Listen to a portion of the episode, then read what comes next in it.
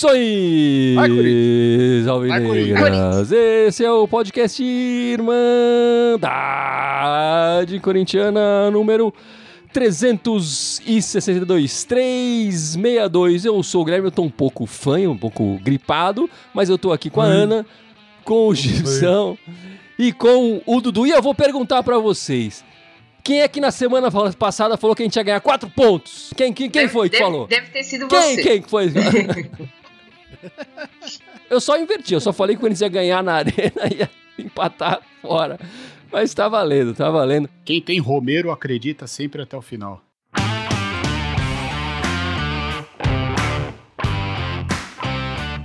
É isso aí, meus amigos. Bom, antes da gente começar a falar da partida que estamos gravando logo depois, né? Da grande vitória, a vitória maiúscula do Corinthians sobre o Grêmio fora de casa. É difícil o Corinthians ganhar lá no Sul, hein? E ganhamos uma. é, Enfim, a gente tem que falar que na semana que vem eu não vou estar aqui. Mas vai ter o podcast, vai rolar. O Gibson vai assumir o comando do, do nosso podcast na semana que vem. Deve ter um Imagina a programa. loucura que não vai ser. É, então já mandem aí o que vocês querem que a gente comente semana que vem. Não tem jogo do Corinthians, às vezes não tem direção do Gui. Já vem, já mandem aí o que vocês querem que a gente fale semana que vem. É, o Gibson vai ficar responsável aí. Enfim, por isso, como eu também cuido das redes sociais, as redes sociais vão dar uma oscilada aí também, enfim.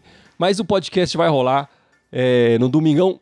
É, algumas coisas que tem o, nosso podcast é, editado no, no YouTube não vai rolar, mas no, nas redes de, de áudio vai ter, que o Gibson é do áudio, né? É da economia e é da música e vai, vai lançar aí os nossos, nossos podcasts, certo, meu amigo? Contamos contigo aí. Eu não conto muito comigo, mas eu vou tentar. Mas vamos lá, a gente vai falar bastante, dessa, claro, dessa grande vitória corintiana, da vitória maiúscula também que as brabas conquistaram logo cedo, é nosso dia só de alegrias esse domingão, e também da entrevista do Duílio que deu aí e tudo mais. Mas vamos começar da partida, Ana. O que, que você achou dessa vitória do Coringão? Eu fiquei me perguntando a partida toda aonde estava esse time, a garra desse time, né, durante o ano.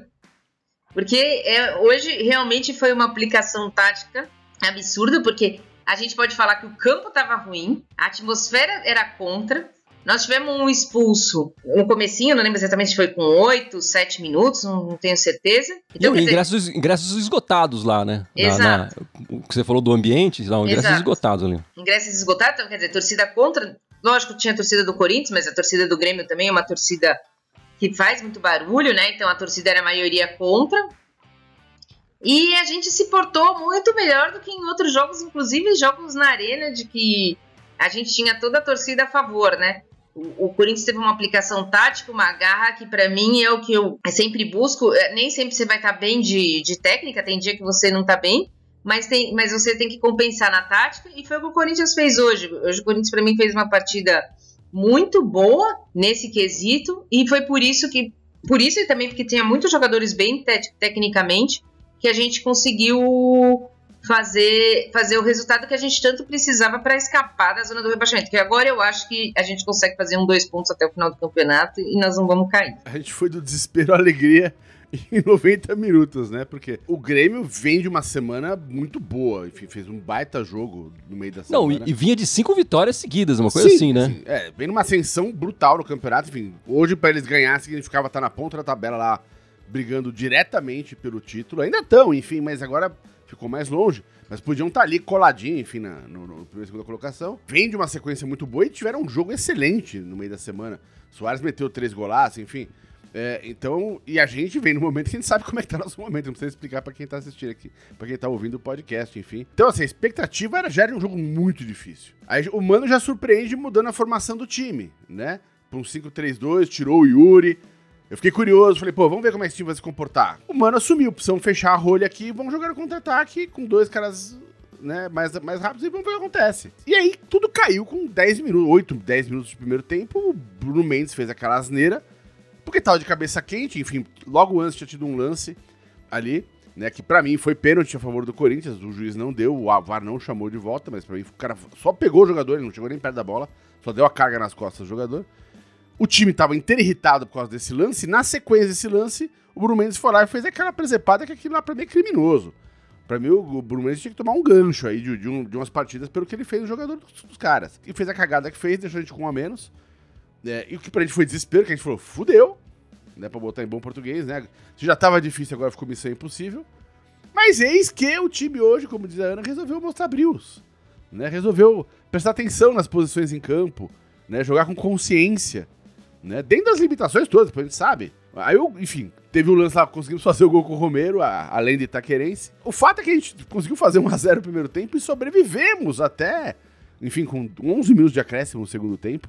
Né? Ou seja, jogamos o segundo tempo, teve 56 minutos de jogo, sobrevivemos, seguramos a partida. Tivemos até em alguns momentos alguma chance de poder, enfim, ter fechado o placar. É, depois né? que eles tiveram expulso, né, também. Exato, exato. E que eu acho que foi uma expulsão injusta, tem que ser falado a verdade. Aqui pra mim aquilo era um amarelinho. E sobreviveu, graças a essa tensão tática, enfim, o time se doou em campos, os caras acabaram, estavam mortos em campos, né? Mesmo que entraram depois no segundo tempo, né, correram pra caramba tal, foi uma vitória maiúscula no momento que o Corinthians precisava muito desses três pontos, né? E nessa sequência, era sequência, essa semana era a sequência mais difícil que a gente tem nesse final de campeonato, né? Era, era aquela semana que tá todo mundo prevendo que ia ser só paulada na cabeça. Sair com quatro pontos essa semana é lucro. Eu concordo muito com o que a Ana e que o Gibson falaram. Mas o que eu percebi é que hoje o Corinthians foi um time que não foi nas Copas, né, Sul-Americana e Libertadores. O Corinthians foi um time catimbeiro. O Corinthians soube catimbar, soube jogar com regulamento, mesmo com 0 a 0 era isso, era o interesse do Corinthians e quando fez 1 a 0 então jogou toda a experiência, principalmente o Cássio. Não sei nem como o Cássio não levou amarelo, porque o jogo teve 40 minutos, os outros 50 o Cássio ficou deitado no chão, sofreu lá, faz parte do jogo. E agora eu queria fiquei curioso porque que nem o Gibson falou. Ele mudou o esquema tático, mudou tudo, só que a gente não conseguiu ver. O Bruno Mendes foi expulso, mudou tudo aquilo que teria tinha sido planejado para decorrer da partida. Uma pena só é o gramado do jeito que estava, sei que serve para os dois, e os erros de arbitragem, né? Da mesma forma que o Bruno Mendes foi expulso direto, eles têm que revisar todo o começo do lance. O começo do lance foi pênalti. A gente teria a oportunidade de fazer 1 a 0 mas o importante pra gente era ganhar, o, já que a gente não fez os pontos em casa, era ganhar, né? Fora de casa. Ninguém esperava, e isso, que nem a Ana comentou, dá um grande alívio pra gente, porque não dá mais esse ano pro corintiano já tem que ser esquecido. Torcer para esses quatro jogos passarem logo aí, porque vamos ter que começar do zero de novo 2024. É isso, meus amigos. Mais do que a vitória, mais do que os três pontos, que são importantíssimos nesse momento que o Corinthians está vivendo, enfim, no, no, nessa, nesse momento do campeonato. É, o que a gente mais gostou de ver foi o que a Ana comentou, né? A entrega, a luta, o que o Gibson falou também, a, a volta de ter um, um, esquema tático mais é, os jogadores sabendo o que tem que fazer e fazendo em campo, né? Não adianta só ele saber fazer e não saber executar. A gente viu as linhas do Corinthians bem próximas ali na defesa, segurando o adversário. O principal atacante deles, que tinha marcado três na rodada passada, estava animadíssimo, enfim, jogador de Copa do Mundo, não teve uma chance para fazer o gol. É, até o Bidu foi bem contra ele, meus amigos. Até o Bidu foi bem contra ele. É, enfim, o time entendeu e entendeu o que o treinador tá pedindo. E o Mano, na coletiva do jogo anterior contra o, o Atlético Mineiro, falou que o Corinthians fez o gol na rodada passada, na rodada anterior, né? Também logo no começo, e levou pressão, pressão, pressão, acabou levando um empate. E o Mano na coletiva falou: esse time precisa ou ter mais entrega tática ou física. Não dá para ser desse jeito. E o time respondeu nessa partida, na partida seguinte, com um esquema diferente, enfim, o time respondeu em campo, deu a sua resposta no meio de uma adversidade, numa injustiça tremenda, porque foi pênalti. O cara fez um golpe de MMA ali no Bidu. O que eu queria destacar é isso, mais do que os três pontos, que foram importantíssimos, o que a gente gostou de ver. E a gente tá em, tá em novembro. É, é assim, é um absurdo o Corinthians só entregar isso no ano em novembro, mas o Corinthians entregou, entregou vontade, entregou raça. Mas enfim, eu achei que foi pênalti, o Gibson falou que foi pênalti. A Ana, você achou que foi pênalti? Não achei que foi pênalti. Achei que ele não faz uma carga ali normal de jogo. Para mim, o Bidu perdeu a oportunidade de fazer o, o gol antes. Para mim, eu, eu não daria pênalti, mas assim, é interpretativo. Assim, para mim, eu, eu não daria o pênalti. Eu acho que vendo o lance não foi, mas aí quando mostra a câmera que vai lá, aí você percebe que tem o toque e é complicado, né? Se fosse contra a gente, era, era pênalti. Mas é isso, Ana. O, o Romero aí se tornando decisivo pro Corinthians mostrando todo o poder artilheiro do paraguaio. A gente foi bastante crítico do futebol dele. Você tá mudando de opinião com. Ele mudou com a chegada do Mano, né? Isso é claro. A chegada do Mano, ele e o Juliano mudaram o futebol dos dois com a chegada do Mano Menezes. Mas você acha que ainda vale a pena investir nesse jogador ou não? É complicado a gente falar investir, né? Ele é um jogador útil para esse tipo de, de, de jogo. É ele é um jogador que é tático e não técnico, né? Mas tudo depende, né? Ele ganha em dólar, né? Você tem que pesar isso também. Ele ainda ganha em dólar? Eu, não, eu achei Acho que, ele não ganha em dólar, não. Ele ganhava na primeira passagem. É, não sei, viu? Assim, ele é um jogador útil para um esquema mais defensivo, que não era o esquema que Luxemburgo queria usar, ou mesmo Lázaro.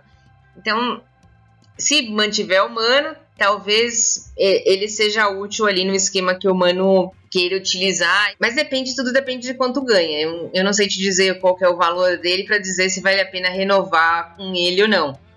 É, não dá também pra gente começar, a gente tem que começar a ver algumas coisas, não dá pra zerar tudo, mandar todo mundo embora e ficar só com a molecada, né? Então esse vai ter que ver um, um custo-benefício aí do Romero para ficar. Mas é, é, é, o que acontece, ele bota o Juliano na posição do Juliano, ele bota o Romero na posição do Romero, e acaba funcionando quando o jogador joga na sua própria posição. Que nem a Ana falou em alguns podcasts atrás, não dá para você começar um jogador, né, ou o time começar a jogar bola outubro, novembro. A única coisa assim que que a gente tem que meio que falar do Romero é que ele soube aproveitar as oportunidades, né? E eu até acredito que a melhora dele se deve ao fato dele estar tá jogando, então tá pegando ritmo, tempo de bola, como fez o gol contra o time aqui do, do Jardim Leonor, aí pegou aquela confiança, tirou o peso, voltou, se não me engano, são quatro gols já que ele tem no campeonato.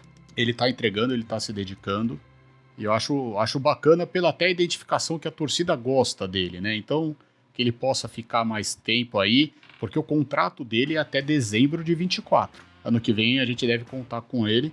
Torcer para que ele não vai ser um goleador, não vai ser artilheiro de campeonato, nada, mas enfim, que ele possa pelo menos ajudar o time como ele vem fazendo agora e que ele possa fazer os golzinhos dele ajudando a gente lá na frente também. Olha, é, é, quando ele chegou ele estava muito abaixo, mas depois que o Mano chegou virou outro jogador. É, e uma coisa que assim, eu acho que tem que falar do, do Romero é o seguinte, ele tem de, dificuldades técnicas que a gente conhece de longa data, né? De finalização, às vezes até de fazer um cruzamento, um passe, enfim, essas coisas. Mas tudo que ele tem de dificuldade técnica, ele geralmente compensa em entusiasmo. Ele é um cara que sempre corre a partida inteira. Se ele perde a bola, ele volta para marcar o cara que tomou a bola dele. Se ele não tá com a, se ele não tá com a bola, ele vai marcar o cara que tá com a bola.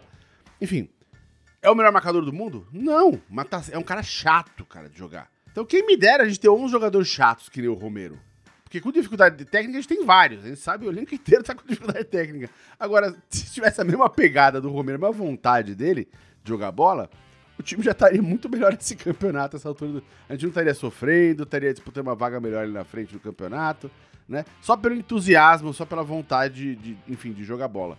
Então eu ficaria com ele para o que vem, sim.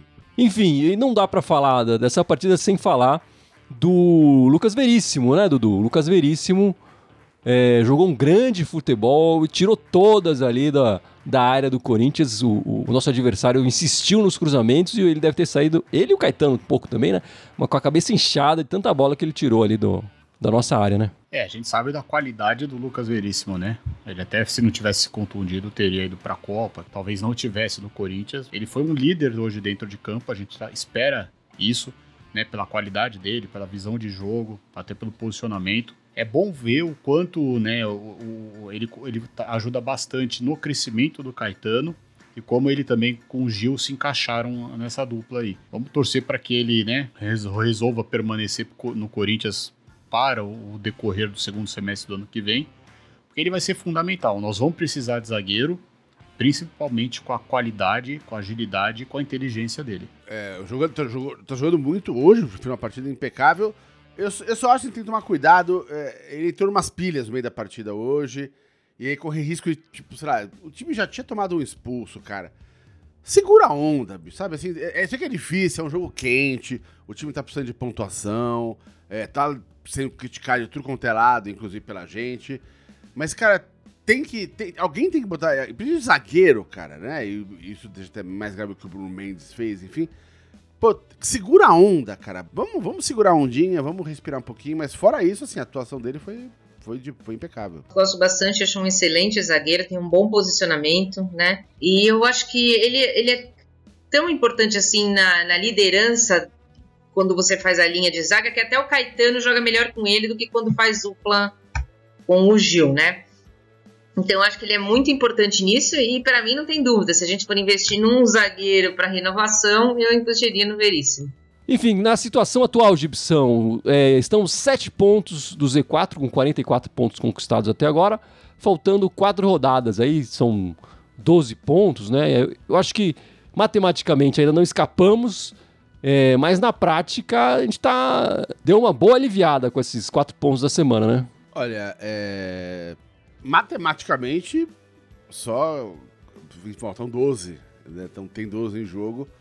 Mas, é, assim, precisa todo mundo que tá atrás do Corinthians aí, nas as 3, 4 vagas atrás, fazer esses 12 pontos a gente não conseguir. Enfim, pra, estatisticamente, cara, é zero, é mais fácil você ganhar na Mega Sena, cara. Então, pra mim, o rebaixamento já era. É, não tem mais é, é possibilidade real. Tem matemática ali, o 0,00, mas real esquece, né? É, é, então isso dá pra botar a cabecinha no travesseiro e, e, e, dormir mais tranquilo depois dessa semana, que a gente achava que ia ser uma encrenca, acabou saindo com quatro pontinhos, ó. Só eu falei, eu falei quatro pontos, eu falei quatro pontos. É isso, Ana? Você tá com a cabeça tranquila? Vai dormir hoje sossegada? Não, vou dormir hoje sossegada, né? Mas eu acho que tem que fazer pelo menos mais um ou dois. A obrigação é essa, fazer pelo menos 45, 46 pontos. Que ninguém nunca caiu com 46, né? Então não acredito que vai ser isso, mas a gente tem dois jogos em casa, né? Tem toda a possibilidade de fazer pelo menos aí mais quatro pontos em casa e ficar bem tranquilo e não depender de ficar fazendo conta, porque ninguém aguenta mais ficar fazendo conta. Só o Gibson gosta de fazer conta. Ah, então, e fazendo conta, já que tem 12 ainda para jogar, a gente tá só a 11 da, da, da, de uma vaga na Libertadores. Tem chance na Libertadores também. Vamos com calma. Corinthians é aquele tal negócio, tem que fazer a lição de casa. Ganhando os dois jogos em casa, tá ótimo. Antes de passar para falar do futebol feminino, é... o Corinthians foi punido nesse ano ainda pelos gritos homofóbicos na torcida, na Neoquímica Arena, enfim, contra a torcida adversária. É, justamente aqui na Irmandade todos foram, meu, tem que ser punido mesmo, é a regra, é justo, enfim.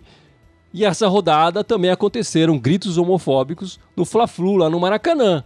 Agora, eu quero saber se essa regra, essa lei, vale para todo mundo ou só serve para proteger um time, é, é, um time só. E, e, contra um time só também, né? O, e o Corinthians, que tem um presidente bundão e um diretor de futebol omisso, né?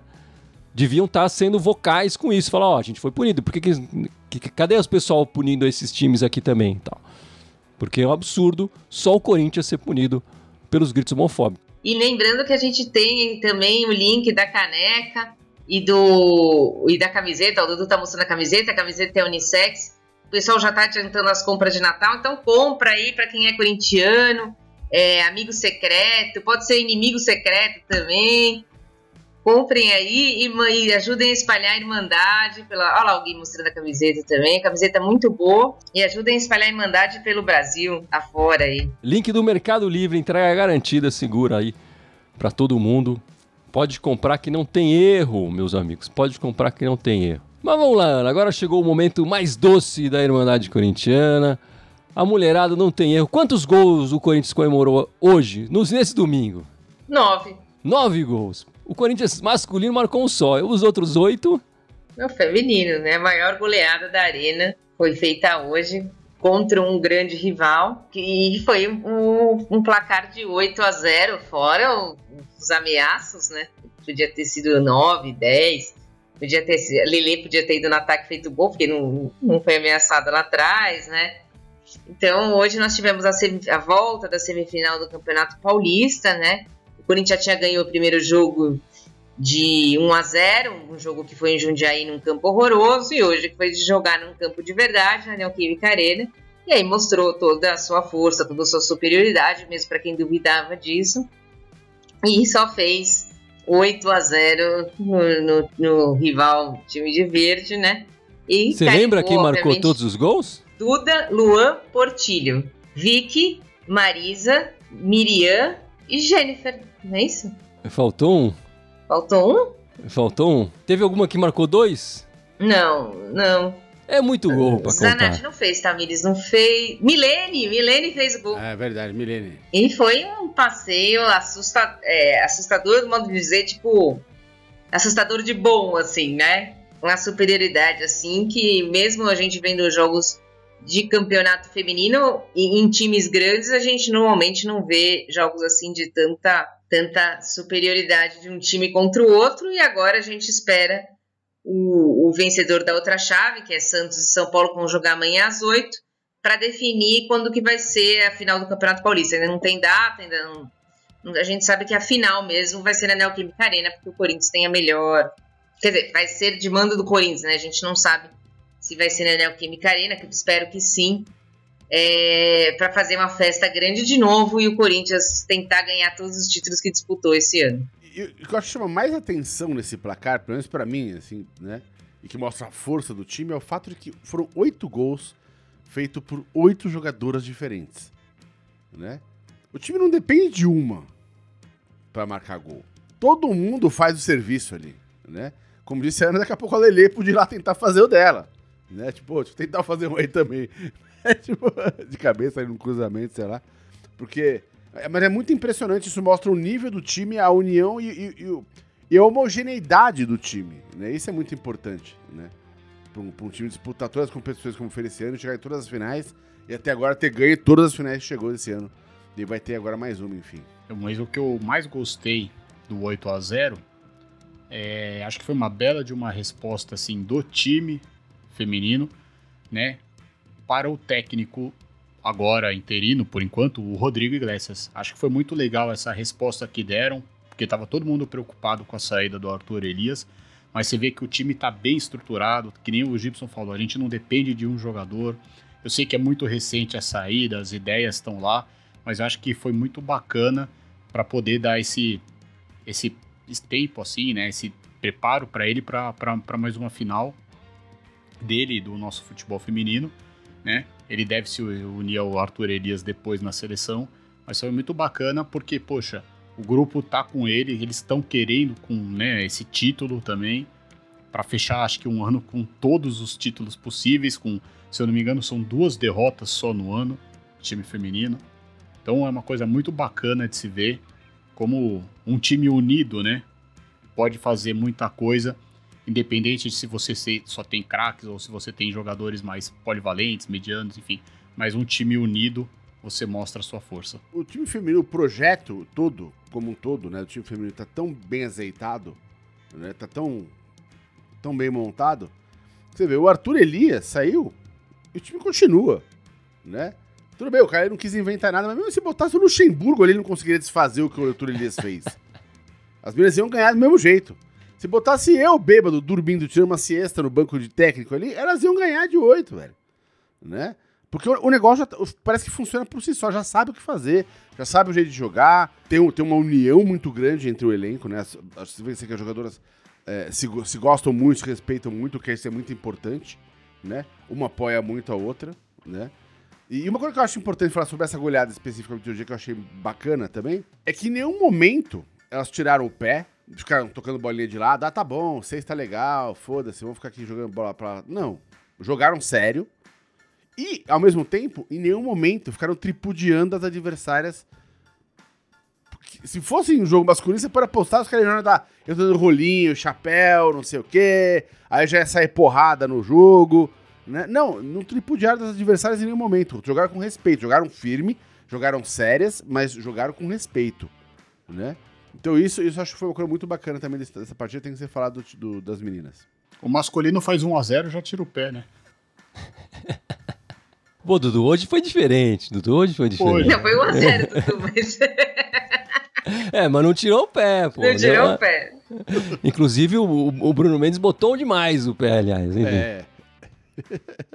Mas tá aí, grande trabalho das Bravas, espetacular. Bom, e, nesse podcast a gente tem que comentar a entrevista do Duílio, né, que deu inclusive no canal oficial do Corinthians e tal. A iniciativa é, é ótima, né? Uma administração que, que peca na comunicação com o seu torcedor. A iniciativa de fazer uma espécie de coletiva ali com o presidente do Corinthians é uma excelente iniciativa. Mas enfim, mas do conteúdo de verdade a gente vai falar um pouco agora. O que, que você achou da, da palavra do Duílio, Ana? Eu acho que isso aí foi mais um, um, um sinal de que talvez a candidatura do, do, da chapa esteja indo para o buraco, porque eu não acho que eles iam colocar o Duílio assim na frente de quatro jornalistas se isso não tivesse acontecendo. Para mim, ele falou algumas coisas que aconteceram de verdade, eu, eu consigo acreditar no que ele falou, algumas coisas. Outras eu acho que ele maquia um pouco. Por exemplo, ele fala, ah, não fiz nada sem o compliance. Depois ele fala, ah, não, o, o compliance não tinha autorizado a Townsend. Então, às vezes, ele mesmo se contradiz durante a própria entrevista, né? A gente sabe que, assim, eu, eu, eu não esperava muito não esperava muito dessa entrevista, porque a gente sabe uma série de erros no futebol aconteceram na administração dele, contratações horrorosas, é, contratos que, que são questionáveis, né? Mas outras coisas a gente sabe que ele fez aquilo que se propôs, que era, por exemplo, acabar com o Sub-23, não sei se é esse o nome, é, diminuiu bastante o número de jogadores emprestados, né? Diminuiu a, a, parte da dívida que ele fala, mas, assim, a gente entende tudo isso, mas para mim ele justifica o que é injustificável, porque ele não chegou e falou: eu vou fazer igual, o meu mandato eu quero fazer igual ao Bandeira, então eu não vou contratar ninguém. Não, ele contratou um monte de jogador caro que não deram resultado em campo. Então ele nem fez o saneamento que nem foi no Flamengo para a gente ter um respiro daqui 4, 5 anos e, e ser um time é, de, de categoria financeira que nem o Flamengo, porque obviamente a gente tem uma categoria muito maior do que o Flamengo no resto, mas ele também não falou, ah, dane-se o financeiro e, e, vamos fazer o futebol. Não deu certo, não ficou bom nas duas coisas para mim. Então, assim, para mim, eu, eu, acredito em alguma coisa que ele falou, mas não tem justificativa essa administração para mim. Olha, a Ana tocou num ponto que eu ia tocar. Foi uma das primeiras quando eu soube dessa entrevista, antes até de ver a entrevista, mas quando eu soube da entrevista e do tamanho que tinha sido a entrevista, enfim, duração, enfim, em conteúdo, a primeira coisa que eu pensei foi, caralho, que desespero para não perder essa eleição. Foi a primeira coisa que eu pensei, né? Porque os caras devem estar realmente cheirando a derrota ali no, no da, da, chapa, né? Renovação da transparência no, no, no, no, Corinthians, porque me soou como uma tentativa de tentar mostrar o que eles o que ele fez, pelo menos. Não, ele, ele não vai, obviamente, ficar lembrando das cagadas da, da, última passagem do Andrés, que foi o antecessor dele né? Enfim. Da mesma chapa, ele... que o, e ele mesmo fazia pro, parte exato, da, da, administração exato, anterior. Exatamente, enfim. Então, é, assim, a iniciativa da, da, entrevista me parece muito boa, mas pelas razões erradas. Né? Me parece desespero para tentar ali ganhar algum voto, arrecadar alguma simpatia às vésperas da eleição do clube, que é daqui duas semanas. Né? Dito isso, o que ele fala ali, para mim, foi o que ele falou sempre. Enfim, não teve novidade nenhuma na, na, na, nas falas dele né? É, ele vai puxar pro lado que, onde ele teve o, o maior sucesso, que foi na, na, questão da financeira do clube, enfim, ele vai ficar puxando essa sardinha pro lado dele. Tem, tem lá seu mérito, enfim, concordo. Mas ele não pode deixar de lado que, assim, o departamento de futebol e as contratações e tudo foi tudo completamente do avesso. É, as, as questões de contratar treinador, tudo relacionado ao futebol em si diretamente, né? Foi catastrófico, né? Foi uma administração para esquecer. O ano foi perdido. Esse ano foi pra esquecer, né? Ainda bem que a gente teve, pelo menos hoje, um jogo pra dar uma lavadinha de alma no final do campeonato. Você fala, porra, ó, quando o Timão joga, é assim que ele joga. Se, se jogasse, né? Vamos torcer que faça as últimas quatro partidas do campeonato com essa mesma com essa mesma pegada, enfim, para terminar o ano com pelo menos. Sabe quando você se ferrou o ano inteiro, mas no fim do ano você, você botou a cabeça pra fora d'água e deu aquela respectiva. Pô, pra acabar totalmente azedo o ano. Porque esse ano foi um ano muito azedo pra quem é, pra quem é torcedor do Corinthians. E você, Dudu? Quer falar do Duílio? Ele tinha que ser mais transparente, que é o que faltou na entrevista dele. Entendo tudo isso que o Gibson falou, mas só que assim, para a gente saber o quanto diminuiu a dívida, a gente precisaria saber o valor real da dívida. Eu acho que ele poderia explicar também o porquê da Taunsa. Ele poderia explicar algumas outras coisas, alguns tipos de contratos. Ele poderia explicar o porquê fazer um contrato tão longo com o Mano Menezes. sendo que a gente pode pagar multa, não, né? O Corinthians não será ele, mas será uma próxima gestão. Então eu acho que a única coisa positiva que ele fez foi fazer a questão da entrevista. Para mim, nessa entrevista dele, faltou transparência, que é exatamente o nome da chapa dele. O a impressão que ficou pra mim é: se eu fosse um, um malandro, eu ia tentar vender pra ele um carro quebrado, ia tentar vender pra ele, sei lá, o pão de açúcar, ia tentar vender qualquer coisa, porque o Duílio acredita em todo mundo, isso que ficou. Ele é tão ingênuo, coitado dele, né? Ele acreditou na Towns. Todo mundo falava que não era pra fazer o negócio, os caras não iam pagar. Ah, não, eu vou, bota o trator aí, não tem problema e tal. Se ferrou. Ele ainda acha que vai receber, sendo que a Towns tá devendo pra Deus e o mundo. Ele acreditou no VP, do trairão da massa. Ah, não, ele vai cuidar da sogra dele, coitadinha da sogra dele. Ficou esperando até não poder mais, né? Não só ele demorou pra demitir os, os, os demais treinadores, como ele ficou esperando e nem se preocupou, se preocupou em ir atrás de outro enquanto o trairão da massa não se decidia se ia cuidar da sogra ou ia ficar no Corinthians. Acreditou até o final, coitado do Duílio, né? Ingênuo, coitadinho dele. E acreditou no condenado, né? Que é o grande erro da administração dele. Vocês lembram quando começou a aparecer as notícias, começou a aparecer os torcedores reclamando? Não, fizemos uma investigação, tenho certeza que ele é inocente. Depois não, não voltou mais essa investigação que ele fez. E aí fica claro que a investigação foi. Eu perguntei pro Cuca se ele era inocente. Perguntou pro condenado se ele era inocente. Olha só. Que ingênuo que era. Eu vou perguntar pro bandido se ele roubou ou não roubou. E se ele me falar que não roubou, eu acredito, né? Que ingenuidade. Então, se eu tivesse um carro aqui quebrado, enferrujado, eu ia tentar vender como se fosse carro zero pro Duílio. É isso que eu tiro da entrevista. Então, se você tiver um carro quebrado, enferrujado, largado, entre em contato com o Duílio, que ele é um grande comprador de carro estragado. Vai comprar e vai ser feliz. É isso, meus amigos. O próximo jogo do Corinthians é só no dia 25 de novembro. Então, aí, hoje estamos gravando no dia 12.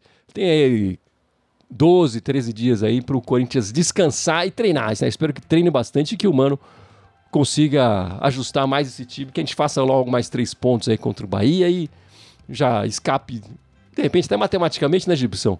Desse, desse possibilidade de rebaixamento. Vai ser ótimo, né? Porque depois do Bahia, que é no sábado, domingo tem eleição. Então, o podcast do dia 25 vai dar o que falar.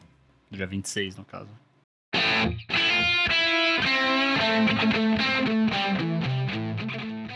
Então é isso, meus amigos. Vamos encerrando esta live, esse podcast 362.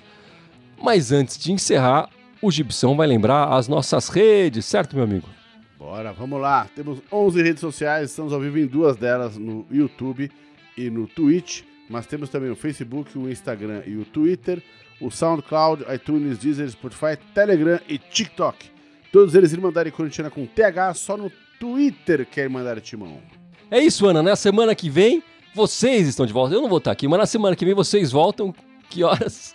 Às sete da noite nós vamos voltar falando sobre alguma coisa X. Não tem jogo do Corinthians, não tem o guia. A gente pode fazer um podcast, sei lá, sobre astrologia, Ah, conta umas música. piadas. é, um stand-up, fazer uns negócios desses.